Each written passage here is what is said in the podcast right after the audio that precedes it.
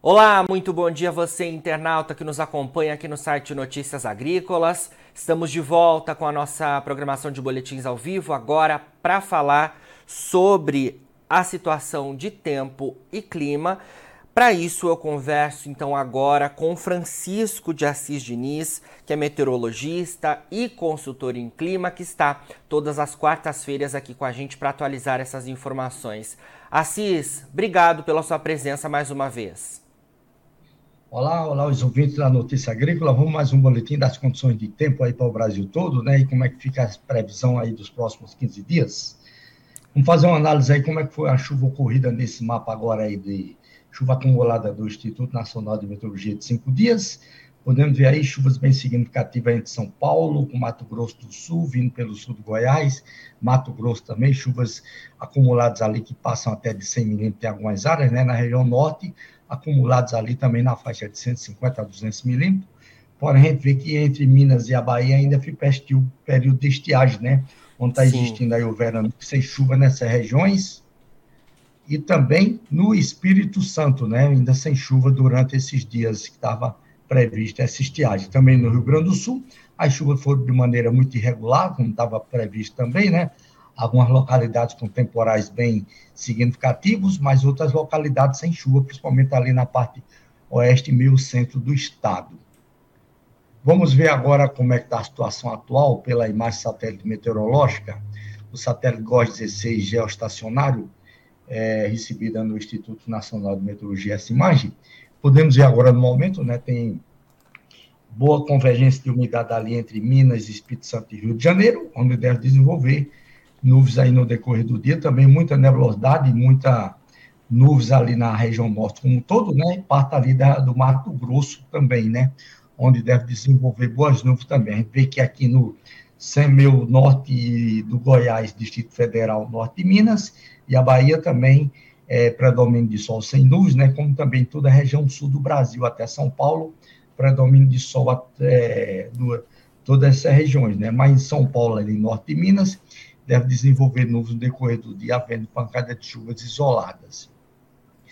Vamos ver agora no próximo mapa como é que está a condição da previsão da distribuição espacial e temporal das chuvas, chuva acumulada nos próximos sete dias.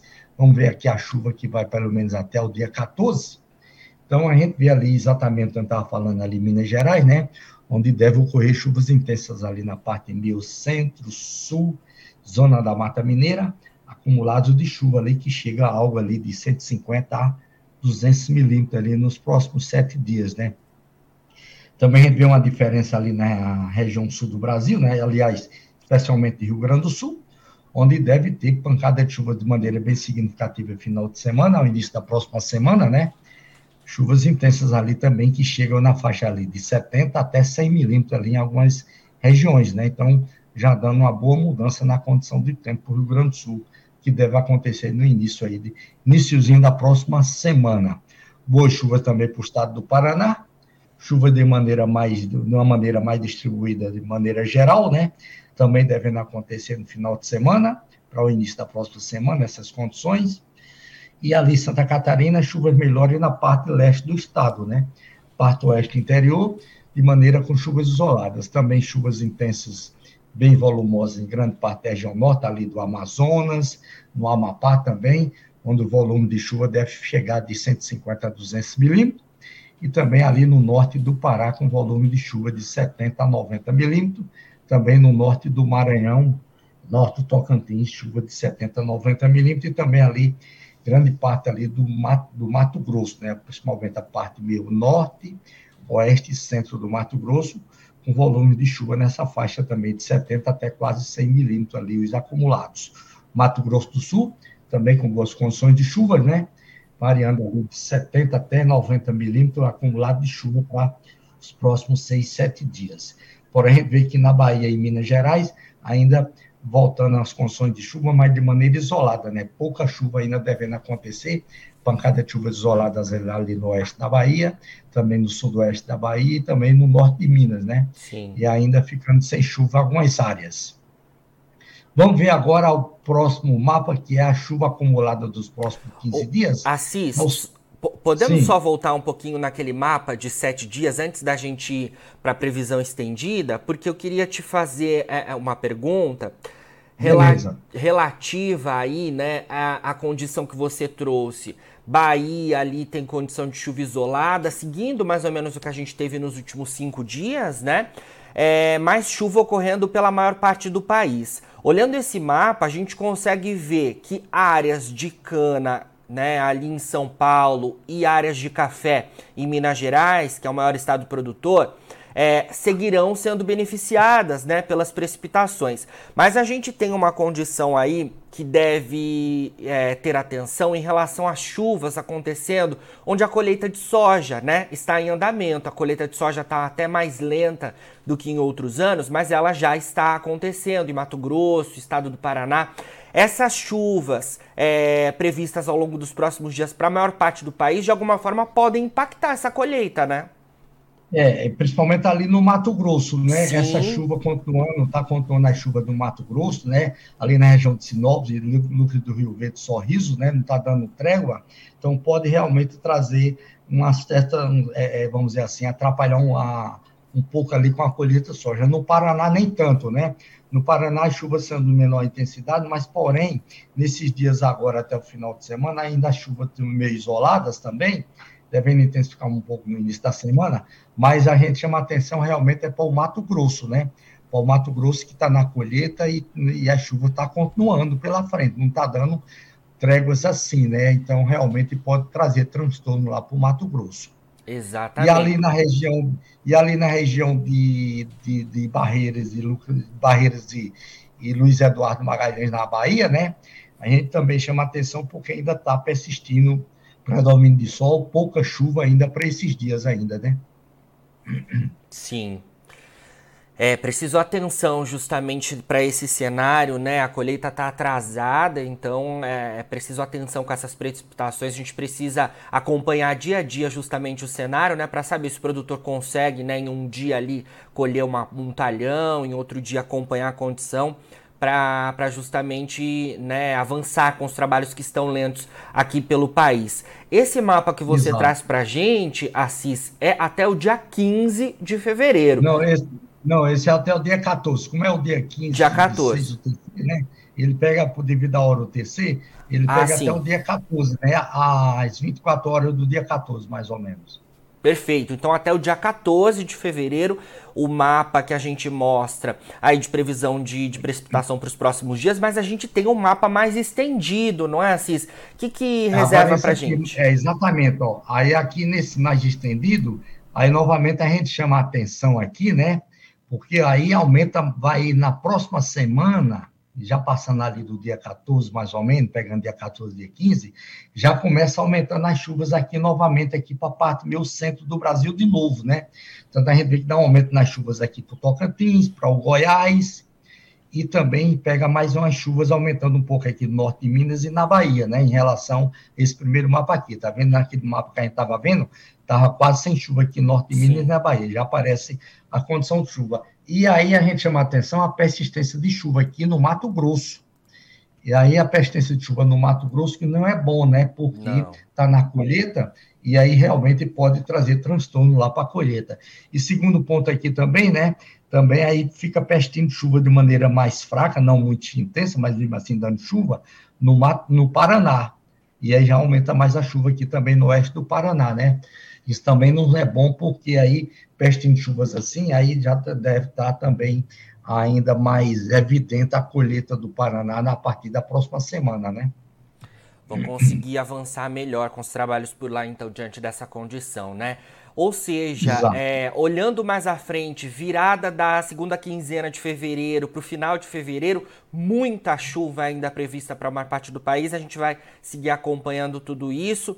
Assis, queria aproveitar essa oportunidade também para a gente falar um pouco mais é, sobre é, a condição de clima, né?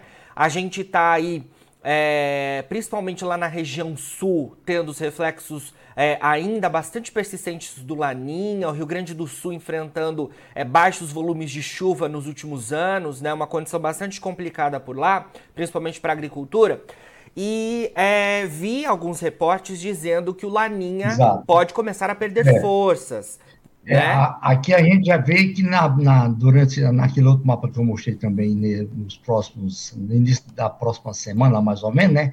Boas condições de chuva para o Rio Grande do Sul, já dando uma mudança aí, um sinal de alguma, algum algum fôlego aí de, de amenizar a situação da estiagem no Rio Grande do Sul mas porém ainda está ainda no resto da laninha, está fraca, né? Tá, a laninha está tá fraca, está em seu término, né? Deve estar tá terminando agora, mais ou menos aí de, de agora para fevereiro, para março, está em seu término uma vez, entrar num período, o Oceano Pacífico Equatorial, entrar num período de neutralidade, né? Que está mais previsto acontecer isso.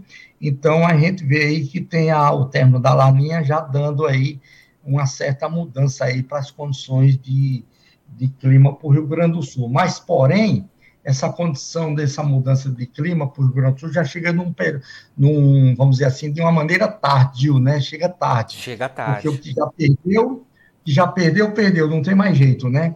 E eles plantando agora pode ter um certo risco aí também, né?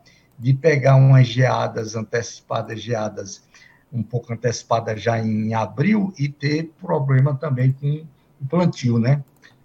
Sim.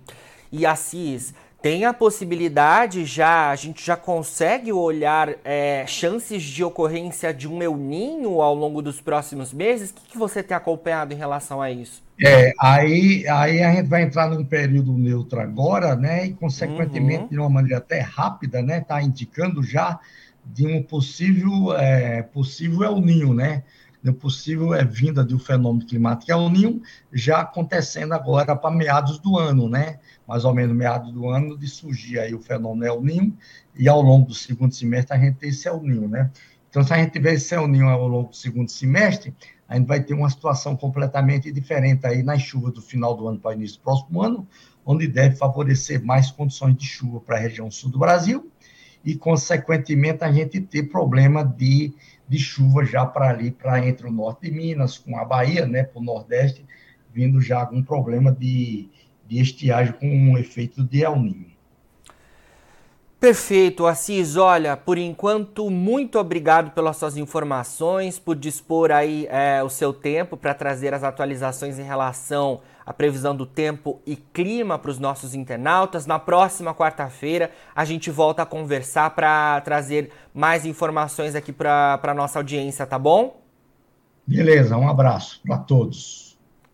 Falamos então aí com Francisco de Assis Diniz, que é meteorologista e consultor em clima, a gente trazendo todo o cenário em relação à previsão para os próximos dias. Muita chuva sendo prevista para áreas centrais do país, né? Chuva acontecendo, na verdade, na maior parte do Brasil, ah, principalmente é, nessa primeira quinzena de fevereiro, segundo os mapas que o Assis trouxe para gente. E é claro que, diante dessa condição, a preocupação né, dos produtores é para a colheita da soja, que está acontecendo, está até atrasada em relação a outros anos aqui no país. É, e o foco, segundo o Francisco, é em relação ao estado de Mato Grosso. O, o, principal estado produtor de soja do Brasil está com a colheita atrasada também, em relação ao ano passado, em relação à média histórica, e essas precipitações que podem acontecer nos próximos dias podem limitar ainda mais os trabalhos né, que estão em andamento por lá. Vamos acompanhar tudo isso e vamos ter atenção para esse cenário. Por outro lado, segundo o Assis, nos mapas que ele trouxe para a gente, a condição de chuva ocorrendo em áreas é, ali de São Paulo, principalmente de Minas Gerais, muita chuva prevista para Minas Gerais ao longo dos próximos dias. Inclusive, a nossa equipe está na cidade de Guaxupé acompanhando a abertura da FEMAGRE, a feira que acontece para os cafeicultores de lá da região de Guaxupé é, a chuva deve acontecer muito fortemente ao longo dos próximos dias e também é, é preciso atenção a esse cenário. No entanto, no caso do café, há benefícios aí ao desenvolvimento, assim como no caso da cana-de-açúcar, né? Que ocorre aí o desenvolvimento para colheita ao longo dos próximos meses aqui no centro-sul do país. A gente também trouxe atualização em relação ao cenário de Laninha, porque é, as previsões climatológicas apontam que o Laninha começa a perder forças e deve dar espaço para um cenário de neutralidade ao longo dos próximos meses. E é claro que isso, de alguma forma, é, traz um alívio, principalmente para o pessoal lá da região sul do país. No estado do Rio Grande do Sul, as chuvas têm sido bastante escassas ao longo dos últimos meses, né? E os produtores, inclusive, estão enfrentando lá problemas com a semeadura, porque sem chuva não tem como é, plantar a safra lá no estado do Rio Grande do Sul. No entanto, segundo o Assis, essa condição tende a melhorar com esse cenário de neutralidade, mas a gente precisa estar atento também para as chances que também ficam maiores de um El Ninho à frente, que causa, é claro, também mudanças na atmosfera e é, muda também completamente o cenário de clima em todo o mundo e no Brasil não vai ser diferente. A gente vai ficar atento então para essa possibilidade de um El Ninho sendo estabelecido é, no segundo semestre deste ano de 2023. Bom, você que está ligado aqui nas informações do Notícias Agrícolas, fica por aí, a gente segue com a nossa programação de boletins. Você pode nos acompanhar nas nossas redes sociais e ter todas as informações atualizadas em relação ao agronegócio brasileiro. Eu fico por aqui, mas o nosso site segue 24 horas no ar. Fica por aí e a gente se vê.